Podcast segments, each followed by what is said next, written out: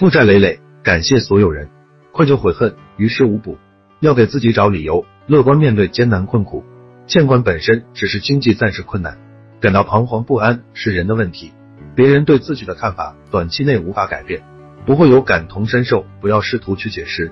发生在自己身上的事，对别人不值一提，只能换个角度重新审视问题。既然改变不了别人，那就改变对别人的看法。生活是一面镜子，心存善意就是善待自己。只要能好过一点，假装一下又何妨？要调整心态，才能走出阴霾。首先感谢坚强的自己，再苦再难也没有放弃。人孰无过，知错能改。经历过低谷期，才能改变认知，内心强大起来，没有过不去的坎。感谢亲友的远离。不再打扰自己，不用再浪费时间维持可有可无的关系，还有人肯帮助，一辈子珍惜这份情谊。看透世态炎凉，学会自强不息。感谢金融机构不停提醒自己，以前只是表面风光，放下保不住的东西。经一事长一智，才知道人心叵测。不断考验承受能力，是快速成长的捷径。